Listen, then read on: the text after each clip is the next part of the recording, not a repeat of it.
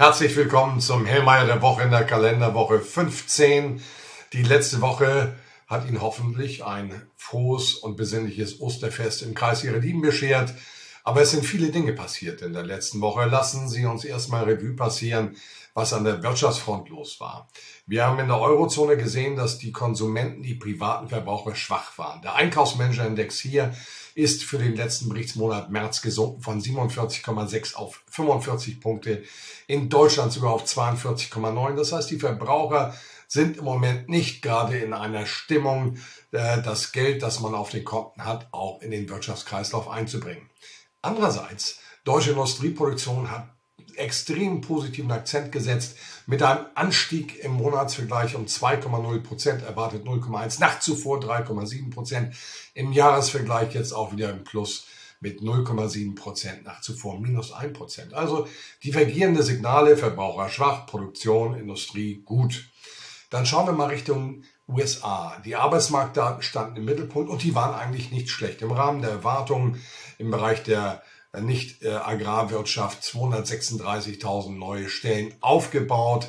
Erwartet waren 239.000. Das ist in Ordnung. Arbeitslosenquote 0,1 runter auf 3,5 Prozent. Das sieht alles ganz gut aus. Aber, jetzt kommt das ein wichtiges Aber. Wenn wir die Arbeitsmarktdaten der zweiten Reihe uns anschauen, dann ergeben sich andere Aspekte. Die arbeitslosen Erstanträge gehen vom Niveau 190, 200.000 jetzt hoch Richtung 230.000. Das ist ein Aspekt. Der Challenger Report, der Auskunft über angekündigte Massenentlassungen gibt, äh, lieferte mit 89.703 betroffenen Jobs im Berichtsmonat März einen negativen Akzent. Im Vorjahr lag dieser Wert noch bei gut 21.300. Also hier verändert sich was.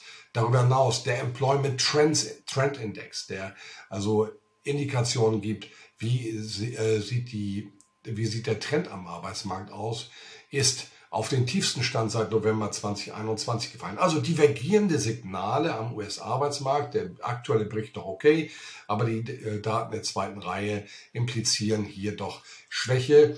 Und ich möchte hier darauf hinweisen, dass gerade beim US-Arbeitsmarktbericht äh, die Daten ja nicht erfasst werden wie in Deutschland, sondern es sind Extrapolationen aufgrund der jüngeren Vergangenheit. Und häufig ist es so, dass beim Trendwechsel am Arbeitsmarkt dann zu lange zu gute Daten ausgewiesen werden, die später revidiert werden. Also hier Fragezeichen dran. Dann haben wir äh, aus China Daten bekommen, äh, jetzt zum Wochenanfang Verbraucherpreise und Erzeugerpreise. Die Verbraucherpreise nehmen nur noch mit 0,7 Prozent im Jahresvergleich zu. Also eine vollständig andere Situation als bei uns im Westen und die Erzeugerpreise haben sogar einen Rückgang von minus 2,5 Prozent im Jahresvergleich zu verzeichnen. Anders ausgedrückt, wir sprechen über Deflationsrisiken mittlerweile in China, während wir hier über Inflationsrisiken im Westen reden. Also eine enorme Divergenz und das zahlt jetzt ein auf weitere Themen. Äh, wir haben in der letzten Woche ähm, viel Geopolitik auch wieder mitbekommen. Wir sehen, dass äh, jetzt im, äh, über, ähm, im, im, Thema Jemen ähm, es zu Verhandlungen kommt zwischen Saudi-Arabien und den Houthi-Rebellen, um dort Frieden zu schaffen, unter Vermittlung im Grunde genommen Chinas. Äh, das ist ein Gamechanger, den wir hier erleben. China ist in der internationalen Diplomatie sehr erfolgreich, aktuell in dem Sinne Frieden zu stiften und gordische Knoten, die wir aus der Vergangenheit, insbesondere im Nahen Osten, kennen, ähm, die vom Westen nicht gelöst werden konnten, hier zu lösen. Das ist ein positiver Akzent für die Welt. Aber lassen Sie mich auch noch ein bisschen auf Wirtschaft eingehen. Wir haben jetzt in dieser Woche das, äh, die, das Frühjahrstreffen von IWF und Weltbank in Washington. Und das wird wichtig werden. Und äh, während von Seiten des IWF eher ein bisschen Wasser in den Wein gegossen wird, ähm, erleben wir von der Weltbank eine positive Anpassung der Prognose für das laufende Jahr. Man verweist wieder auf China, dass China ganz wesentlich entsche äh, und entscheidend ist. Übrigens, das sagt auch der IWF. Der sagt also, dass die Hälfte des Wachstums in der Weltwirtschaft kommt aus China und Indien. Und das ist in meinen Augen ein enorm elementarer Punkt. Der Wachstumsmotor der Weltwirtschaft liegt in Asien. Und das hat auch Implikationen am Ende in Richtung unserer Politik. Und das hat Herr Macron zum Ausdruck gebracht, indem er also forderte, dass wir unsere eigenen Interessen stärker vertreten als Europa und auch ein Machtzentrum werden. Das wird in Berlin oder in Washington weniger gutiert, aber im Grunde genommen ist es doch nur logisch. Unsere Bürger in der Europäischen Union dürfen doch auf eine Selbstbestimmung hier durchaus ähm, hoffen. Man darf sie erwarten und an sich sind wir sogar dazu verpflichtet, denn das ist die Aufgabe, dass unsere Interessen hier wahrgenommen werden. Also, lange Rede, kurzer Sinn, es passiert viel. Die Welt, Weltwirtschaft wird immer stärker aus dem asiatischen Raum geführt. Dort die Wachstumsimpulse und die aktuelle Tagung in Washington wird genau das bestätigen. Dann schauen wir mal auf Daten. Heute bekommen wir einmal die IWF-Prognosen noch für die Weltwirtschaft. Schauen wir mal, ich bin ganz guter Dinge, dass die nochmal leicht nach oben angepasst wird, äh, dass die 3%-Marke für die Weltwirtschaft hier gerissen werden kann. Dann folgt heute noch der Sentix-Index für die Eurozone leichter Anstieg erwartet von minus 11,1 auf minus 9,9. Einzelhandelsumsätze der äh, Eurozone erwartet im Jahresvergleich minus 3,5 nach minus 2,3. Das passt auch zum Einkaufsmanager-Index der letzten Woche über den Konsumsektor. Und dann bekommen wir noch den Index des Optimismus für kleinere Unternehmen in den USA zuletzt 90,9 Punkte. Hier gibt es keine Prognose. Morgen geht's weiter. Erzeugerpreise aus Japan erwartet einen Rückgang im Jahresvergleich von 8,2 auf 7,1 Prozent. Äh, also leicht entspannende Signale. Der Hypothekenmarktindex in den USA, der weiter sehr niedrig war, letzte Berichtswoche leicht runtergegangen ist. Historisch ein niedriges Niveau, das ein Krisenszenario in diesem Sektor am Ende beschreibt. Dann wichtig Verbraucherpreise aus den USA. Hier erwartet ein Rückgang von 6% im Jahresvergleich auf 5,2%. Das hört sich gut an, aber die Kernrate soll steigen von 5,5 auf 5,6 Prozent. Und hier zeigt sich, dass es jetzt schwieriger wird, den Pre die Preisniveaus weiter runterzubringen. Ja, die exogenen Effekte, Rohstoffpreise und ähnliches, die entspannen, aber die endogene aus der Volkswirtschaft selbst generierte Preisinflation, die ist sticky, die ist hartnäckig. Äh, aus äh, Kanada dann am, äh, am, Mittwoch die Entscheidung der Notenbank.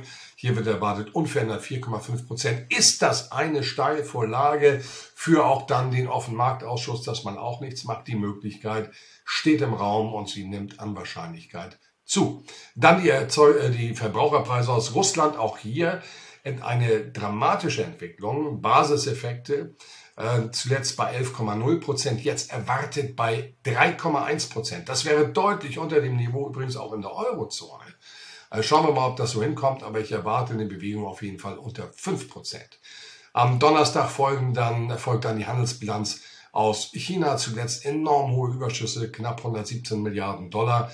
Mal schauen, wie sich das weiterentwickelt. Aber als Motor der Weltwirtschaft äh, sollten es weiter sehr solide Überschüsse bleiben. Schauen wir dann auch auf die Exporte und die Importe im Jahresvergleich. Äh, Deutschland finales CPI dann am Donnerstag 7,4 Prozent wird, äh, soll bestätigt werden. Industrieproduktion der Eurozone erwartet ein plus 1,7 Prozent im Jahresvergleich nach zuletzt plus 0,9 Prozent. Haken dran. Arbeitslosenerstanträge USA bei 231.000 erwartet. Wie gesagt, eine, Erhöhung von 190, 200 auf 230er Zahlen jetzt in den letzten ein, zwei Wochen. Und dann wichtig, Erzeugerpreise USA äh, erwartet einen Anstieg um 3,9 nach 4,6 Prozent. Also hier Entspannung, das heißt aus der, von den Erzeugerpreisen gibt es eher milde Wirkungen, auch dann mittelfristig in die Verbraucherpreise hinein. Freitag schließt das Ganze ab, Großhandelspreisindex Deutschland er war äh, zuletzt 8,9 Prozent, keine Anstieg, keine Prognose erhältlich. Importpreise USA zuletzt minus 1,1 Prozent, auch etwas, was in die Verbraucherpreise reinwirkt. Keine Prognose für März erhältlich. Einzelhandelsumsätze in den USA sollen wieder sinken, im Monatsvergleich minus 0,4 Prozent. Haken dran, auch da äh, Einzelhandel, Konsum läuft nicht rund. Dann noch die Industrieproduktion in den USA, hier ein Anstieg um 0,2 Prozent im Monatsvergleich. Äh, schauen wir mal zuletzt im Jahresvergleich minus 0,25. Ähm, das war zuletzt etwas rumpeliger in den USA und das Ganze wird abgeschlossen mit dem Verbrauchervertrauen. Nachleser hat der Universität Michigan hier marginaler Anstieg von 62 auf 62,2 Punkte unterstellt. Es ist, wenn wir das Niveau dieses Indexes anschauen, ein niedriges Niveau, passend dann eben auch zur Entwicklung der Einzelhandelsnetze. Fassen wir das Ganze zusammen. Was heißt das für diese Woche? Das heißt für mich, dass die Märkte weiter eine äh, Resilienz, eine innere Stärke, ähm, eine Widerstandskraft entwickeln, wenn wir auf die Aktienmärkte schauen. Ich sehe durchaus Raum für leichte Zugewinne im Wochenverlauf. Ich sehe die Kapitalmarktrenditen eher stabil auf den jetzt zuletzt etablierten Niveaus. Und ich wünsche Ihnen viel Erfolg und freue mich auf die Kalenderwoche 16 mit Ihnen.